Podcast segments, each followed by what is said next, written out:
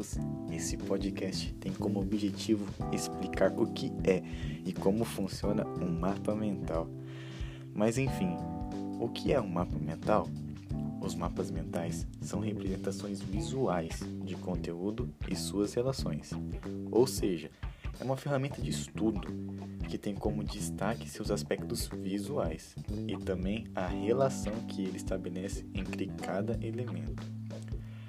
Já podemos colocar em evidência que o diferencial dessa ferramenta de estudo está no seu caráter visual.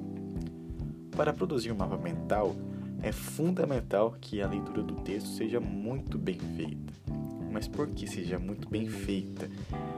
Porque você tem que ter certeza que a informação inserida no seu mapa é valiosa, na medida que te ajuda a compreender melhor o texto. Recomendamos então ler o texto uma vez, uma leitura rápida, para se familiarizar com o texto, tomando conhecimento da ideia central e da organização do material que está estudando. Sua leitura pode ser integral também, por tópicos ou parando a leitura quando identificar uma unidade de conteúdo. Fica a seu critério. Dependendo do texto, pode ter uma quantidade maior ou menor de unidades de conteúdo. Varia de acordo com a profundidade do conteúdo e do nível de detalhamento do texto. Após a leitura, e identificação das unidades de conteúdo, o leitor deve ler novamente o texto, só que dessa vez com mais calma e atenção, identificando agora a ideia central do texto e seus componentes de conteúdo que circula essa ideia. Para quem não sabe, os componentes de conteúdo são aquelas ideias que explica, detalha e exemplifica a ideia central do texto. É importante nessa parte colocar em evidência que não há regras para o tamanho das unidades de conteúdo ou para a quantidade de componentes presentes em cada uma delas. Isso varia de acordo com o objetivo da sua leitura, com o assunto e com o texto trabalhado. Agora vai uma dica. A melhor forma de identificar as ideias centrais e componentes de conteúdo é sublinhando o texto quando a segunda leitura é feita. Agora vamos para o último passo, que vai ser a construção do seu mapa mental. Chegou a hora de desenhar o mapa.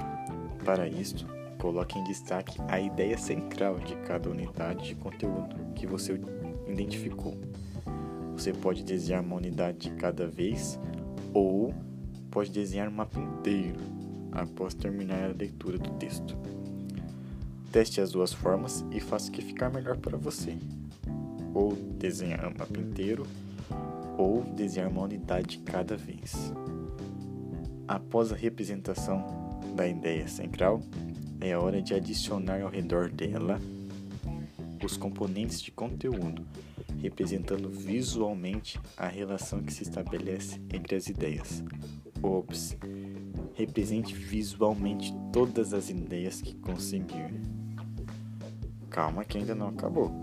Segue uma dica que podemos dizer que é extra para a utilização dessa técnica, que seria você usar sempre o máximo de mais que conseguir no seu mapa mental, pois elas te ajudam muito na compreensão e na retenção do conteúdo. Se você estiver fazendo à mão, você pode desenhar. Se estiver no computador, pesquise imagens representativas. Lembrando que o mapa é seu e deve, antes de tudo, fazer sentido para você. Quanto mais a forma como você representa as ideias tiver um sentido pessoal, melhor é. Mesmo assim, não há problema nenhum em compartilhar seus mapas mentais e fazer trocas. Aliás, a socialização do conhecimento é uma forma excelente de aprender. E é isso, galera. Muito obrigado e um excelente estudo para vocês.